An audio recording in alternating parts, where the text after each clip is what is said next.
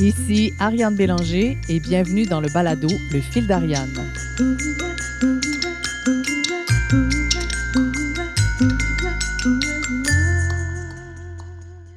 Et si les entreprises étaient plus créatives? Et si les créateurs s'ouvraient à une plus grande conscience des enjeux de productivité? En soulevant des questions fondamentales sur l'état et la place des entreprises culturelles et de l'esprit créatif dans la société contemporaine, ainsi que sur le rôle qu'artistes et gestionnaires peuvent y jouer ensemble, le fil d'Ariane trace une ligne pour ouvrir le dialogue entre deux sphères souvent jugées incompatibles. Aujourd'hui, pour l'épisode 6 de la saison 1 du balado Le fil d'Ariane, je reçois Marie Amiotte, présidente, directrice générale et cofondatrice de l'École de la créativité La Factory avec Philippe Munier, qu'on a pu entendre durant l'épisode 4, et Hélène Godin, qu'on a entendu durant l'épisode 5. Marie Amiotte est dotée d'une formation en droit et d'un MBA en marketing. Elle cumule depuis plus de 25 ans d'expérience en développement des affaires et en communication marketing. Possédant une solide expérience à l'international, elle est reconnue pour ses excellentes capacités de direction d'équipes multidisciplinaires dans des contextes d'entreprises en réorganisation, en croissance et en démarrage. Son parcours lui a permis d'œuvrer au sein d'entreprises de secteurs hautement créatifs et innovants, notamment chez Sidley, Dontard, Patrimoine canadien et la Fondation Lucie et André Chagnon. Marie Amiotte considère que la créativité est la compétence clé des leaders d'aujourd'hui, puisqu'on a besoin de gens qui sont capables de trouver des solutions à des problèmes qui n'ont pas de réponse. Vaste programme. Et de toute évidence, ce sont des femmes comme Marie Amiotte qui ont les moyens de leurs ambitions le fil Pour moi, la créativité, c'est tout simplement la capacité de se lancer dans l'inconnu. Alors, c'était cette espèce de petit déclic-là qui fait qu'on est capable de regarder les choses en dehors de la boîte, qui fait qu'on est capable de connecter des idées qui se connectent pas d'habitude, qu'on est la capacité à, se lancer un peu dans dans des chemins euh, hors des sentiers battus. Fait le petit déclic qui fait qu'on est capable d'embrasser l'inconnu, c'est ça pour moi la, la, créativité. Sous cette petite euh, réponse euh, toute simple, il y a beaucoup de courage. Hein? Il y a beaucoup le courage de d'avoir d'aller d'aller dans les choses qui sont pas toutes tracées d'avance. Il y a aussi dans la créativité, je te disais, la capacité à connecter les idées ensemble. Ben ça, ça sous-tend euh, beaucoup d'ouverture. Euh, puis c'est difficile à l'époque où on est de, de on est, ça va vite, on se fait bombarder souvent via les médias sociaux de, de, tout ce qui porte, qui, a, qui porte le même message que nous, le même langage que nous. On est, on est souvent bombardé d'une grande quantité d'informations similaires. Être créatif, c'est être capable de voir les autres choses, de voir les angles morts, de d'avoir l'audace de, de lire des choses qu'on lit pas d'habitude, d'écouter de la musique qu'on lit pas d'habitude. Alors toutes ces toute cette capacité là d'aller chercher euh, hors de notre petite bulle, ça fait partie de la créativité. Euh, écoute, je pourrais t'en parler longtemps parce que à la factrice, ce qu'on fait, on, mélange les gens, on mélange les genres. Ça, ça aide à, à, alimenter la créativité. Euh, créativité aussi pour moi, c'est beaucoup dans l'action. Euh, c'est beaucoup être capable de faire, d'essayer. Fait que tu vois, les, les, les thèmes d'audace, d'ouverture, de courage, je pense, sous-tendent à cette petite réponse en apparence toute simple. Mais quand on dit courage, on dit aussi qu'on a un peu peur. On dit aussi que on se lance dans quelque chose dans lequel on ne on se sent pas toujours super confortable. Oui, les, les, euh, on aime bien dire, puis peut-être que mes collègues auront repris la, la, même phrase, mais nous, euh, euh, on aime bien dire que les mains moites, ça fait partie de la créativité. Hein? Les mains moites, avoir... Euh, tu sais, quand tu quand as une idée qui a déjà été euh, éprouvée, qui a déjà été testée, qui a déjà montré des résultats, ben c'est peut-être une belle idée, mais elle, a moins d'audace. Tu sais, quand tu es capable d'aller jouer dans le territoire où oh, tu la petite goutte, la petite goutte qui, qui coule là, autour, à côté de la tempe, où tu un peu les mêmes mais là, tu, tu probablement que tu possèdes là où tu es, entré dans une zone euh, où tu es en train de faire quelque chose qui n'a pas été fait avant ou quelque chose de plus audacieux. Alors, euh, il y, y, a tout ça aussi qui vient, qui vient avec.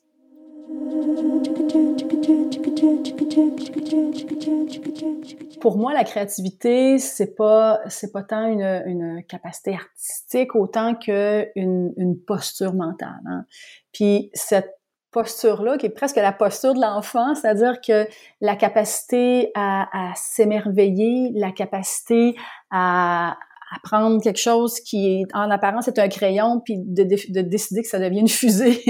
euh, alors toute cette euh, cette capacité là pour la nourrir, il faut la nourrir d'idées nouvelles, il faut la nourrir de choses qui sont hors des sentiers battus. Oui, en, en partie effectivement, la créativité s'alimente de contact avec les autres, s'alimente de d'idées nouvelles, s'alimente de choses qu'on fait pas d'habitude. Donc, si on va dans l'opposé, d'après toi, quels seraient les obstacles à la créativité? Ah, j'aime beaucoup, j'aime beaucoup cette question. Je vais, je vais te répondre. J'ai comme une réponse macro, j'ai une réponse micro à ça.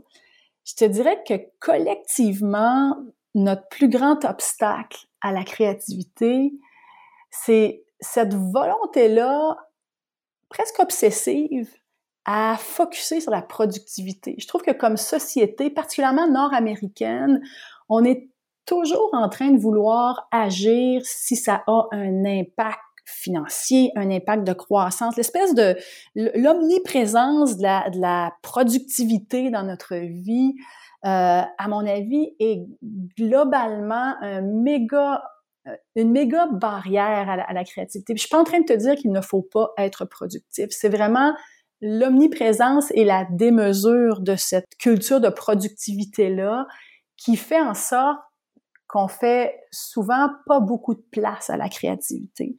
Puis, tu sais, de façon plus, plus micro, ça veut dire quoi? Ça veut dire on veut toujours le temps faire les choses pour que ce soit payant, pour que ce soit euh, que ça amène de la croissance. La peur de se tromper, Hein, la peur de se tromper dans les entreprises. Et moi, je suis souvent en discussion avec des, avec des gestionnaires, des dirigeants d'entreprises qui ont le goût de changer leur façon de... ils ont le goût d'inculquer de la créativité dans leur culture d'entreprise. Ils ont le goût que les équipes déploient à plein régime leur créativité. Sauf que la peur de se tromper, la peur de l'erreur est une énorme barrière. Est-ce que ça va être profitable? Est-ce que ça va être payant? Qu'est-ce que ça va donner? C'est aussi une énorme barrière la vision très court terme qui vient avec ça aussi. Hein? Euh, ouais, mais je vais investir ou je vais investir en créativité ou je vais laisser place à la créativité. J'ai quoi en retour dans trois jours, trois mois, trois, six mois?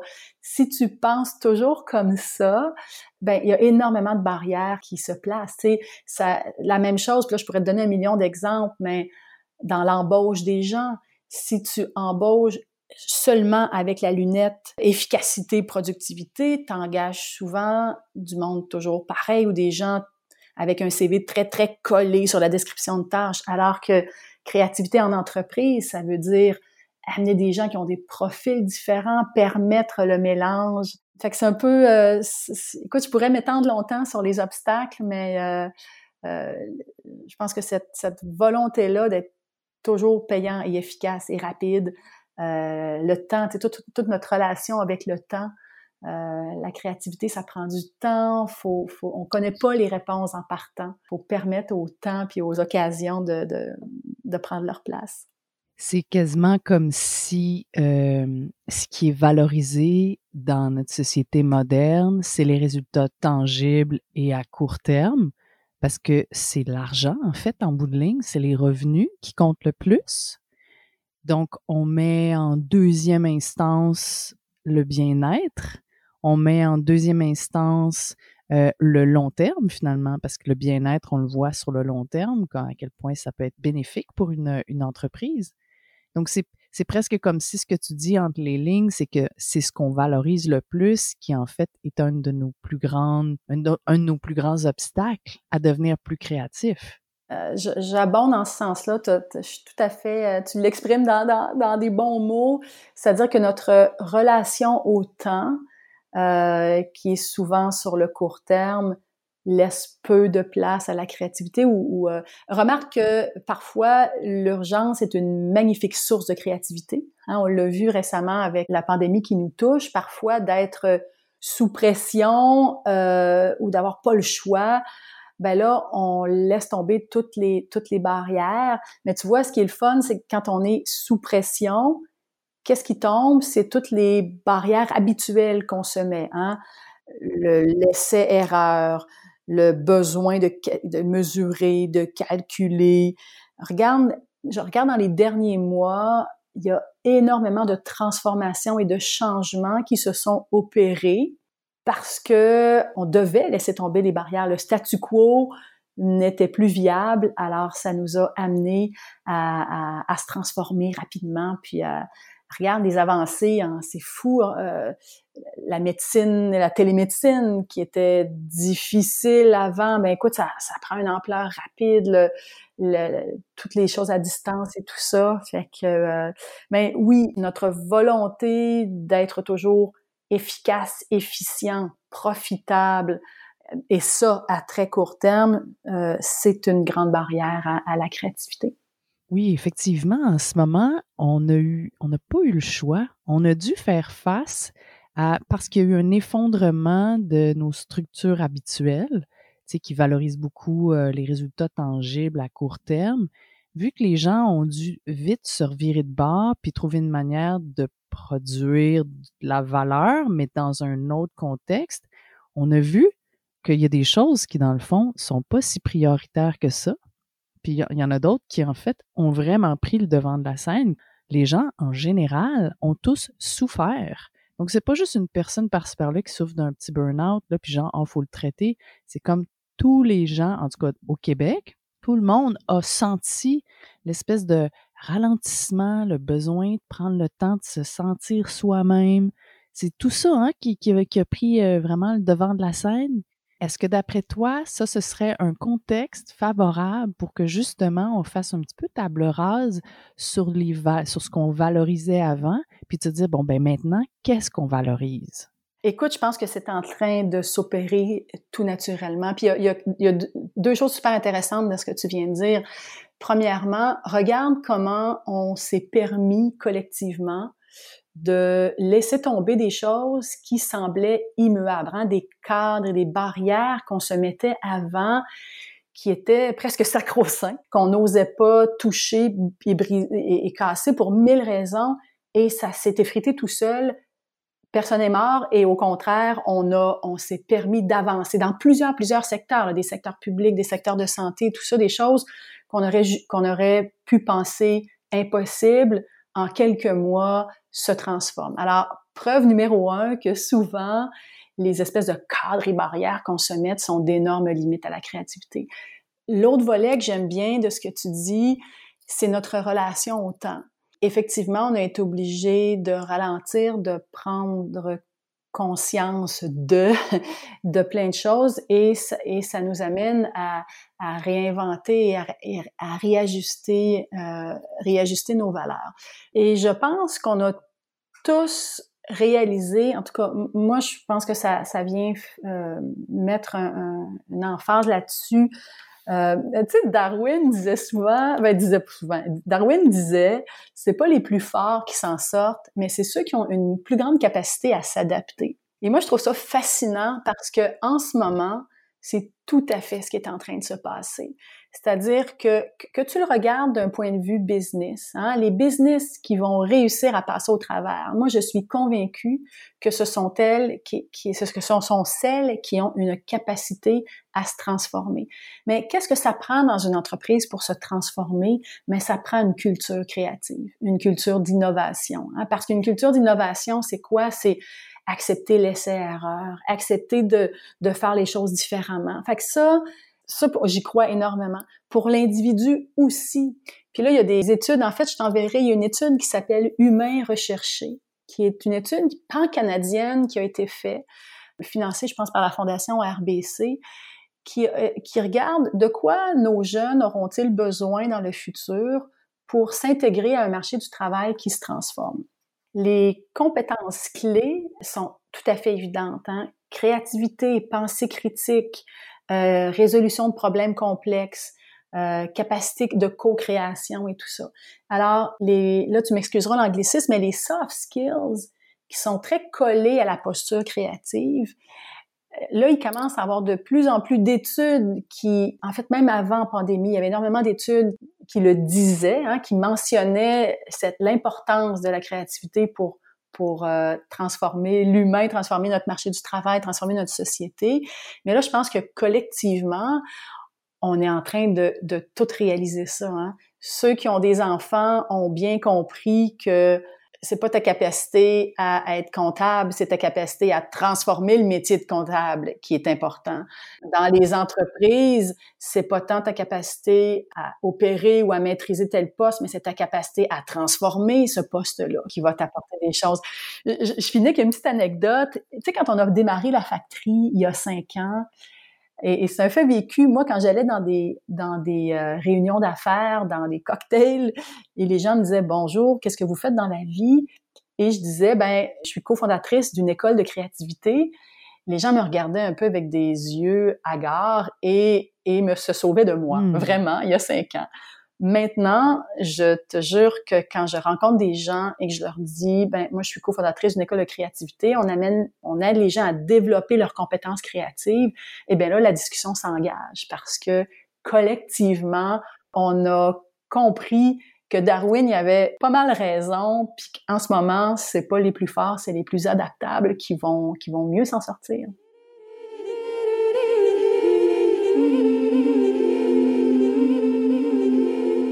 C'est fou de voir à quel point ça a évolué rapidement. Est-ce que ça te donne espoir, toi, pour euh, la suite, les prochaines années, euh, à savoir, tu sais, je, pense que la mission de la factrice, c'est justement que la, la, créativité soit démocratisée au maximum. Est-ce que tu penses que dans les prochaines années, il y a de la place pour que cette mission-là se réalise de plus en plus à une vitesse peut-être accélérée, justement à cause du contexte? Absolument, et je le, et, et je le vois dès maintenant. Tu sais, je pense que on a, il y a une prise de conscience. C'est triste ce qui nous arrive. Regardons le verre à moitié plein. Ce qui nous arrive aussi nous permet de, de, réajuster bien des choses. Puis je reviens avec les thématiques dont on parlait, mais réajuster la relation au temps, réajuster les, les cadres et les objectifs qu'on se donne, euh, oui, je te dirais qu'en ce moment, nous, ce qu'on fait, euh, et, j'en suis convaincue, est hyper pertinent. Il y, a, une demande pour ça. Je te dirais que le gros défi maintenant, est-ce que collectivement, nous aurons le courage de financer et de mettre l'argent sur les priorités desquelles on est en train de prendre conscience en ce moment? On prend conscience de quoi en ce moment? Hein? On prend conscience de l'environnement, on prend euh, conscience de l'importance de la fragilité de la santé mentale, la fragilité des aînés. Dans les premiers mois de la pandémie, c'est fou toute la sympathie envers les aînés, la prise de conscience du destin tragique des gens qui vivent qui vivent dans la rue, l'importance de l'éducation pour une société, l'importance de l'environnement. C'est comme si dès les premiers mois là, on a pris conscience que c'est ça les gros les gros boutons sur lesquels il faut peser comme société. Tu sais. Maintenant, là, on essaie, on essaie de se réactiver, on essaie de relancer notre économie. Allons-nous avoir le courage de mettre l'argent, de mettre du gaz dans, dans ces piliers-là? Ça, c'est le bout qui me fait un peu plus peur. Mais sur le reste, je suis hyper positive parce que ça me réconforte. Euh, Philippe, Hélène et moi, on n'était pas fous à temps plein euh, il y a cinq ans quand on a parti notre business. Euh, on est à bonne place, puis on va continuer à travailler fort en ce sens-là. J'espère que les, les, décideurs gouvernementaux vont comprendre que les grands mouvements de société, je veux dire, les, les humains au complet, se mobilisent, puis ils, ils pose des questions importantes, puis exige quand même des décisions euh, courageuse à prendre dans les prochaines années. moi, je le vois autour de moi. J'ai fait partie du groupe Mère au front pendant un certain temps. J'ai plein d'amis qui participent de près ou de loin à Extinction Rébellion. Je veux dire, à un moment donné, c'est plus des, c'est plus marginalisé. Là. Les, les gens justement s'organisent et deviennent super créatifs pour faire passer le message.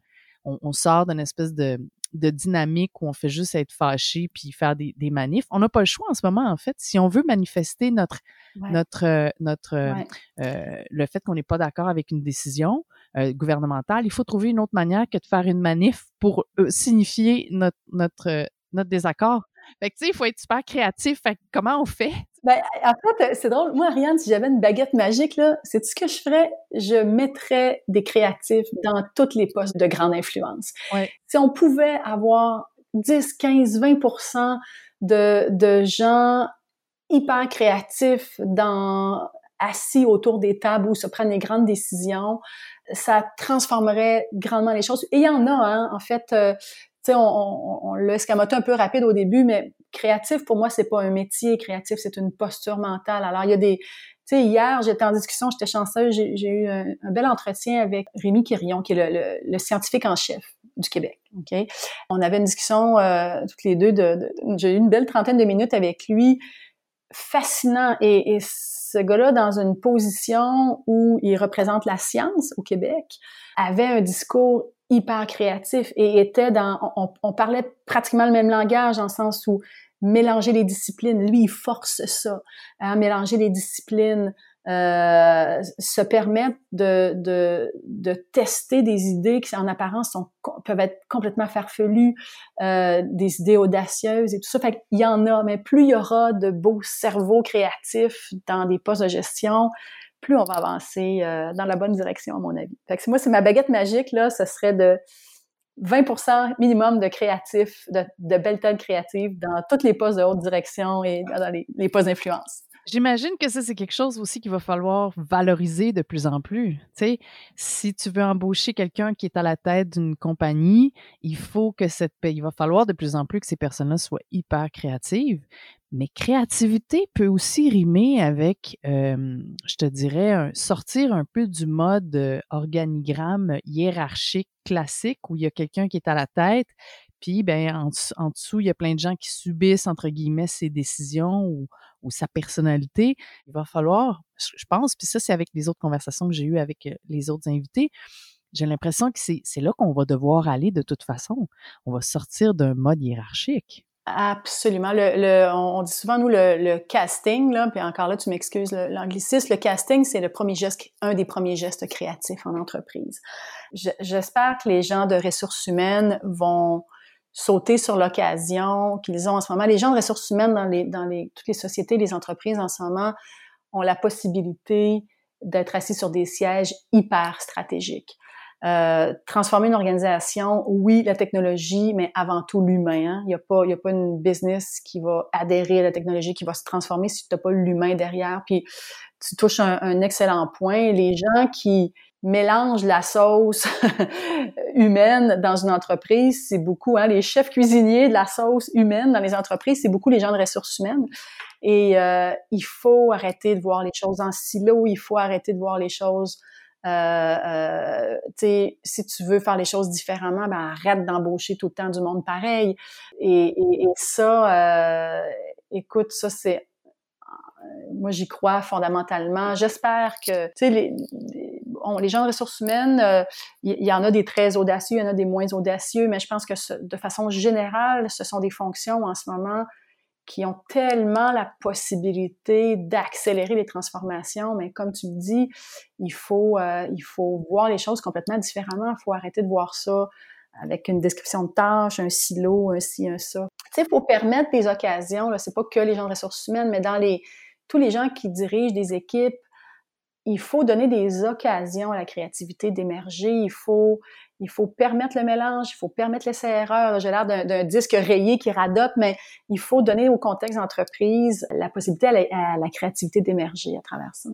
Il y en a des gens créatifs, hein? il y en a des tonnes. Ben oui, tellement, tellement. Puis en, même temps, on leur demande pas de l'être. C'est pas ça qu'on demande, tu sais comme moi, j'étais dans des positions X, dans des entreprises qui étaient quand même très grosses, puis j'ai pas eu l'impression qu'on me demandait qu'on demandait à Ariane Bélanger de donner d'elle-même à travers ses idées créatives. On me demandait simplement d'exécuter euh, des tâches qui étaient reliées à ma fonction. J'étais, c'était, ma position était fonctionnelle.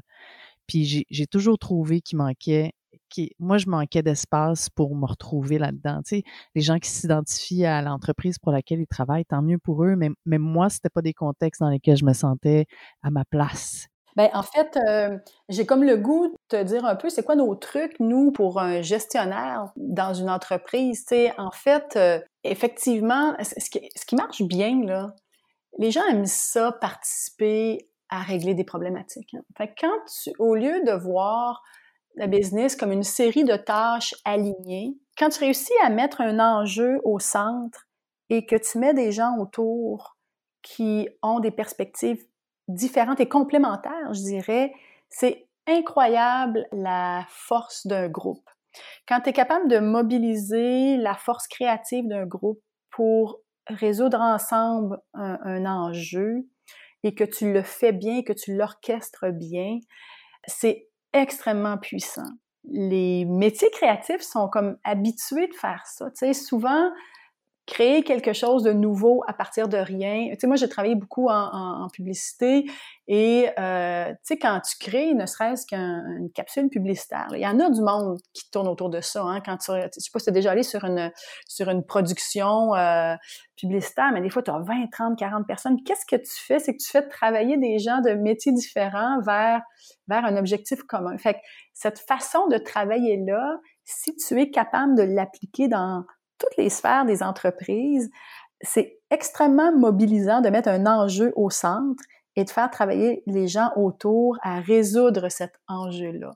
C'est, motivant, c'est inspirant et ça fait que au lieu de, de, de te lever le matin pour aller faire un, emploi euh, X, Y, Z, ben tu te lèves le matin pour aller régler un enjeu.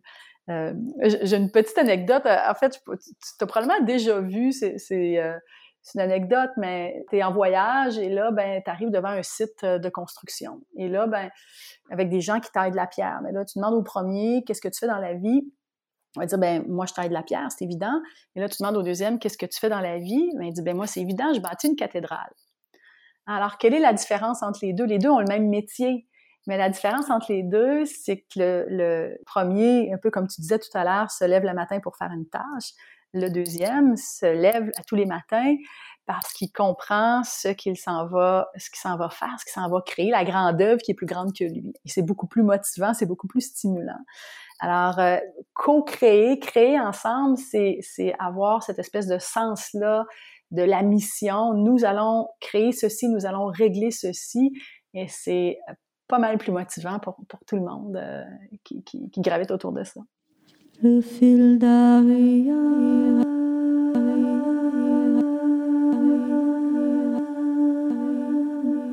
Mais c'est presque comme si tu suggérais qu'on utilise le modèle des plateaux de tournage pour pouvoir commencer à envisager les objectifs d'une entreprise, comme si on tournait un film quelque part. Tout le monde met l'épaule à la roue, puis tout le monde participe en groupe d'un seul, seul bloc à l'atteinte de ces objectifs-là. On n'est pas tous juste dans notre petit bureau, chacun à faire notre petite affaire. C'est un peu ça, c'est presque ça que tu suggères dans le fond. Je suis tellement convaincue de l'importance de, de l'approche créative et de la et de l'impact potentiel de l'approche créative que moi j'ai tout quitté il y a cinq ans pour aller avec mes collègues partir une école dans ce sens-là, tu sais.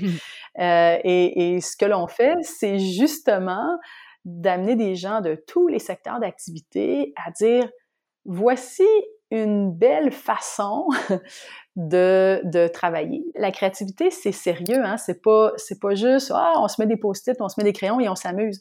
C'est pas du tout ça. C'est comment, puis, tu sais, en fait, euh, puis je, reprends l'analogie des plateaux de tournage, c'est, c'est extraordinaire une énergie de plateau de tournage. Hein. Je sais pas, c'est, c'est, euh, il y a quelque chose là qui, est, qui, se, qui se bâtit puis qui se crée. Puis là, ça va des gens qui sont passionnés des tissus, qui ont fait des costumes phénoménaux, des gens passionnés de lumière, des gens...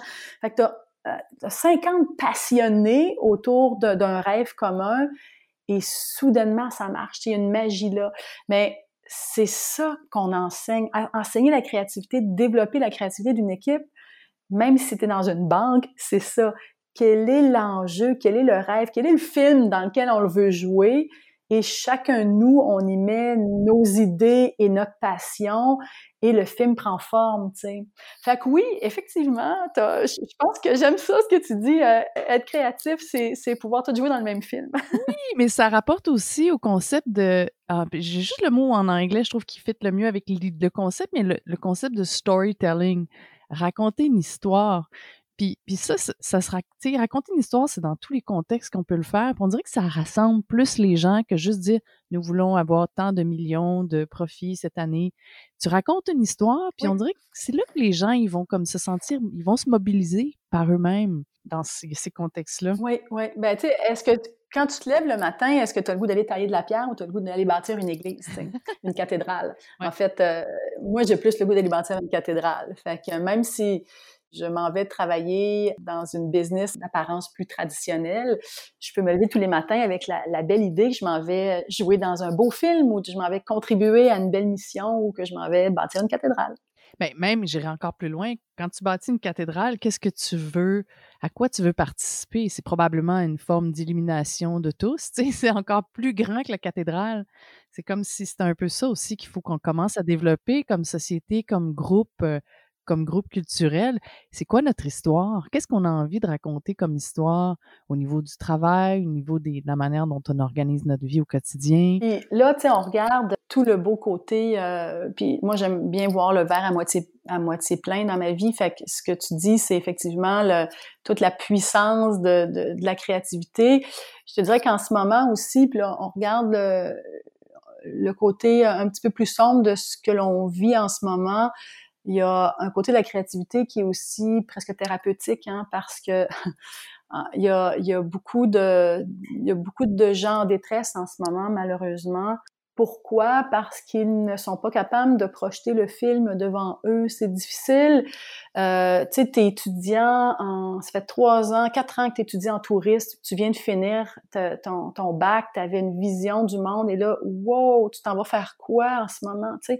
Fait qu'il y a beaucoup de, il y a beaucoup de gens en détresse. Je prends un exemple touriste comme ça, j'aurais pu prendre un million d'autres exemples, mais il y a beaucoup de gens qui ont de la difficulté à projeter le film devant eux, puis je pense que c'est ça qui est le plus essoufflant pour tout le monde en ce moment, c'est vers quoi on s'en va, on se projette vers quoi? Mais la créativité, il y a, presque un côté très thérapeutique à ça parce que qui dit posture créative, capacité créative, dit justement la capacité à voir au-delà du très factuel puis du très concret autour de toi. Il y a ce côté-là qui est, euh, qui est pas négligeable. Mm-hmm.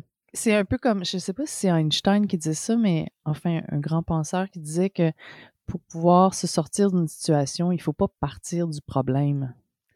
C'est comme, comme ça se rapporte à ce que tu disais, c'est une question de posture. si tu restes dans ton problème ou dans l'espèce de petit enclos créé par ce problème-là, tu restes dedans, mais tes idées vont pas aller bien bien loin. Tu c'est qu'il faut que tu te sortes justement de, de, ta zone de confort, que tu te sortes de ton espace que tu connais, que tu te positionnes autrement, que tu mentalement que tu dises qu'est-ce que je peux aller chercher là-dedans qui est bon pour moi?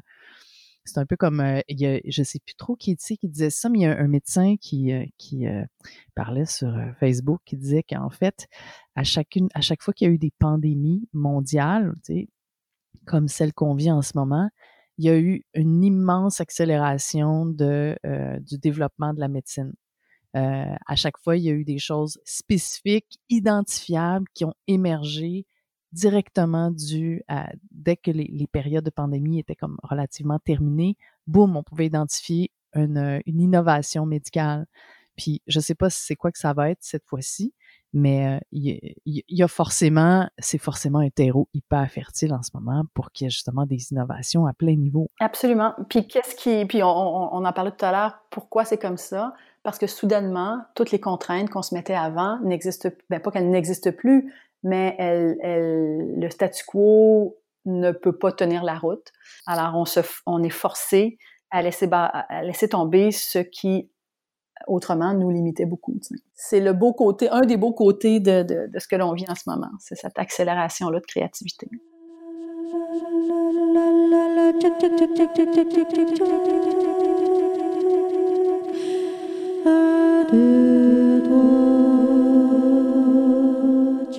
Je reviens un peu à des choses que tu disais un peu plus tôt quand tu parlais de quand on est un leader, qu'on on, est sur un plateau de tournage, on, mène des gens vers euh, un, un grand projet, quelque chose qui est plus grand qu'eux et tout. Moi, mon expérience, c'est que dans ces des contextes où les choses deviennent incertaines, puis qu'effectivement, on doit faire émerger des nouvelles idées, on doit travailler de manière novatrice, j'ai surtout remarqué que les gens sont ils s'arrêtent à leur inconfort, puis ils sont pas bien dans l'incertitude. C'est comme si ça prenait quelqu'un, tu sais, tu peux pas juste non plus faire éclater toute la hiérarchie. Ça prend quelqu'un qui est capable de savoir, OK, là, voici ce qui se passe, puis voici ce qu'on va faire avec ce qui se passe, puis voici les ressources qu'on a. D'après toi, quel genre d'outils on pourrait développer comme leader pour pouvoir euh, mener des équipes dans des situations incertaines vers effectivement un développement de solutions? Bien, il y a trois choses là, rapidement qui me, qui me viennent à l'esprit. Créer des occasions, donner aux gens dans, dans ton entreprise des occasions de créer quelque chose ensemble. Et même de petites choses. C'est pas toutes les entreprises qui, euh, qui sont rendues au même endroit, mais une des choses qui est à portée de main pour tous, c'est de donner des occasions, de mélanger des équipes qui ont, comme je disais tout à l'heure, comme mission de, trouver une solution ou de créer quelque chose ensemble. Ça, une entreprise qui, est, qui, a une propension à être créative va pouvoir le faire sur des grands projets. Une entreprise qui est plus plus straight, elle peut quand même commencer avec des petites choses. Et, ça, ça, ça fonctionne bien. Parce que quelque chose qui est le fun, c'est quand tu vis le cycle créatif euh, et que tu le fais jusqu'au bout, il y a quelque chose d'extrêmement grisant de ça. Puis, tu sais, remets-toi, remets-toi, dans des projets d'école, par exemple, tu es au secondaire, tu bâtis quelque chose ensemble, un petit projet d'entreprise, une pièce de théâtre, une levée de fonds, un ci, un ça tu dois passer souvent à travers un espèce de cycle de, co-création. Il y a quelque chose de très satisfaisant puis très grisant à vivre ça. Fait que donner des occasions pour un gestionnaire, ça c'est ça c'est un des outils. Euh, faire de la place à l'erreur, hein? célébrer l'effort, pas juste le résultat. Et ça, c'est aussi à portée de main. Être capable de dire, bon, telle équipe, je vous félicite, il y a eu tel effort, beau travail, ça n'a pas fonctionné, mais nous avons appris ceci et nous avons découvert cela et je salue euh, un tel qui, est habituellement euh, dans le département d'analyse de données qui a contribué à, tu sais, ça, euh, faire de la place à ça, c'est le fun aussi. Et évidemment, et là, ben, je prêche un peu pour ma paroisse, il y a beaucoup d'outils qui sont euh, empruntés des industries créatives et qui sont pertinents pour les gens dans tous les secteurs. Tu sais, un bon brainstorm, là, c'est pas vrai que tu fais juste pitcher des post-it sur une table de cuisine puis que soudainement tes, tes, tes, tes séances d'idéation sont merveilleuses. Ça s'apprend. Ça s'apprend, ça se développe. Il y a des techniques, il y a des outils. La technique et l'outil, c'est pas la, finalité, c'est un guide, c'est un outil. Euh, alors, tu sais, on est souvent porté à former nos employés sur des, euh, des compétences très techniques, très efficaces, mais je reviens aux soft skills.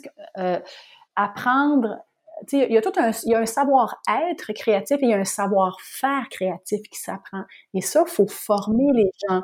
C'est des outils à donner. C'est pas juste d'être capable de programmer avec le logiciel X, Y, Z, d'être capable d'avoir des équipes qui sont capables de, d'animer des bonnes séances d'idéation.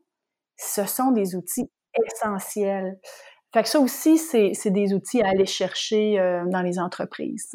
Ah, mais ce serait pas fou, euh, disons, dans une, entreprise qui a, euh, euh, plus de, je sais pas moi, 20 ou 30 employés, qu'il y ait une personne par département qui soit formée, disons, en brainstorming efficace ou en, comment faire pour faciliter des réunions plus créatives, plus efficaces? Mais moi, je te dirais, tout le monde, tu sais, à mon avis, là, c'est aussi essentiel d'être capable de, de, vivre un processus d'idéation, ça devrait être aussi important dans une entreprise pour tout le monde que d'être capable d'utiliser les logiciels Word. Être capable d'animer des bonnes techniques de brainstorm, OK, c'est peut-être pas tout le monde dans l'entreprise, mais tous les gens qui aspirent à des postes de gestion, gestion de projet, gestion d'équipe, devraient maîtriser ça aussi bien qu'ils maîtrisent euh, l'anglais et le français.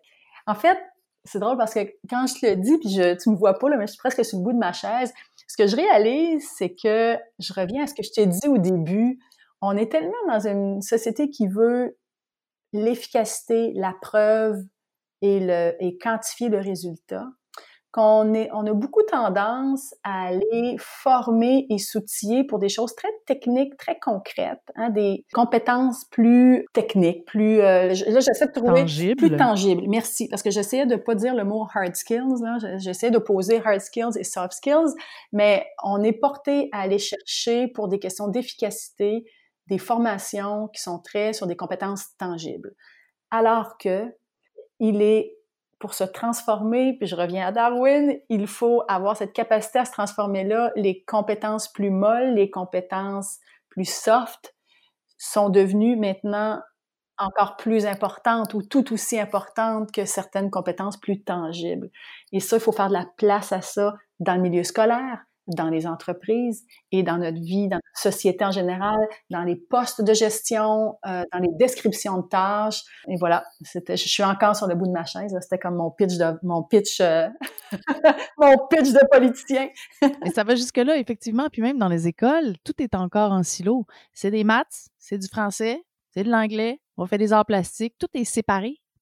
Puis je, pense même que le programme, de l'école au Québec est supposé de tout relier par les arts. Mais dans la réalité, c'est pas ça qui se passe.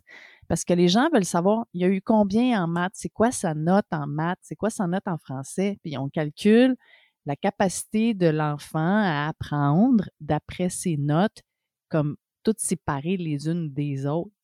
C'est bien dommage. J'ai l'impression qu'on pourrait même commencer beaucoup plus tôt. Il y a des écoles qui fonctionnent super bien puis qui ont très peu de place. Exemple, l'école Kerb que j'ai explorée, moi, pour ma fille. Puis c'est une école qui fonctionne par projet. Donc, tu n'as pas le choix de briser les silos entre les matières. Oui, il y, en a, il, y, en a de plus en plus, en fait. Il y a énormément d'acteurs du monde de l'enseignement qui le disent et qui le vivent. sais, nous, on est en, partenariat, par exemple, avec euh, le Collège Sainte-Anne euh, et eux, c'est central à tout leur enseignement. Ce que l'on dit là, euh, c'est une des écoles, je dirais, les plus avancées en termes de, de cursus académique. Là. Mais le cadre, le cadre global ministériel est très carré, mais il y a des enseignants, il y a des dirigeants d'école, il y a beaucoup de belles initiatives, mais malheureusement, c'est, encore tout petit, c'est encore tout petit, puis y a pas, y a, on, fait pas encore assez de place à ça. Ça va venir. Moi, je suis, euh, je suis confiante que qu'on va y arriver. Regarde, euh, mettons la thématique de l'entrepreneuriat, de l'entrepreneurship. Il y a dix ans, t'entendais pas ça ou pratiquement pas ça dans les écoles. Tu as eu quelques initiatives un peu plus audacieuses, l'école d'entrepreneurship de Beauce, entre autres, et tout ça, qui ont un peu donné le ton.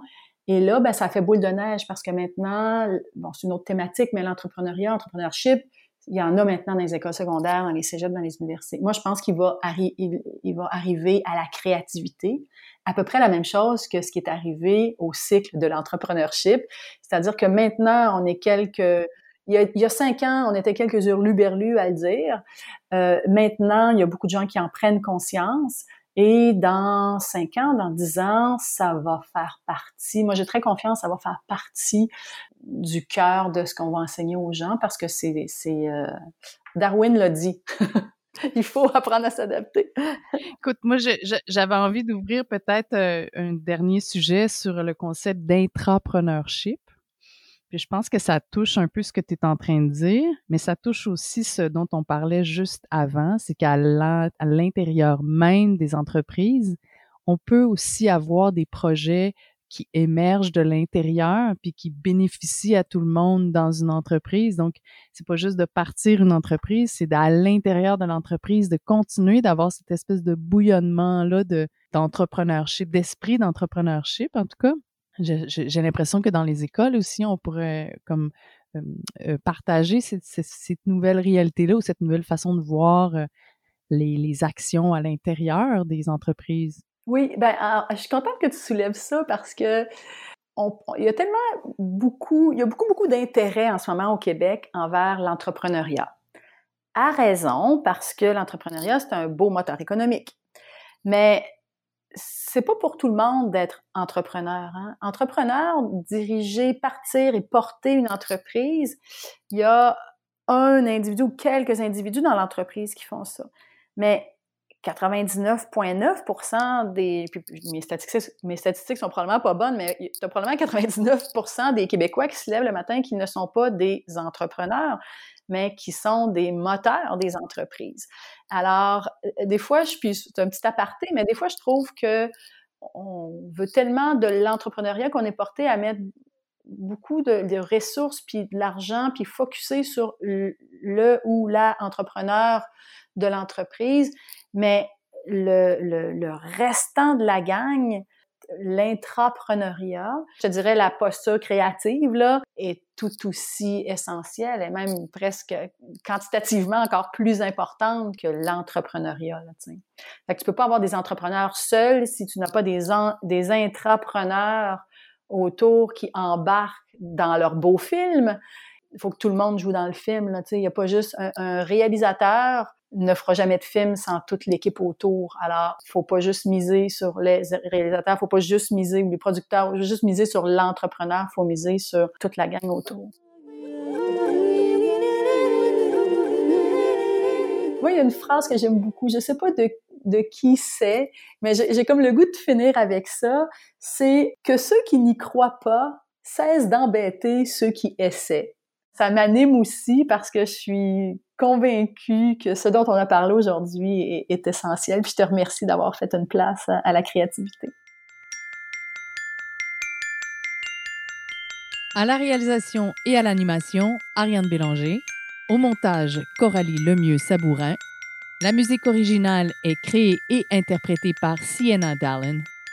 Je vous invite à visiter le site abc-consultant.ca dans la section Épisodes pour en savoir plus sur les sujets abordés et pour consulter les liens relatifs à mon invité et ceux dont nous avons discuté aujourd'hui.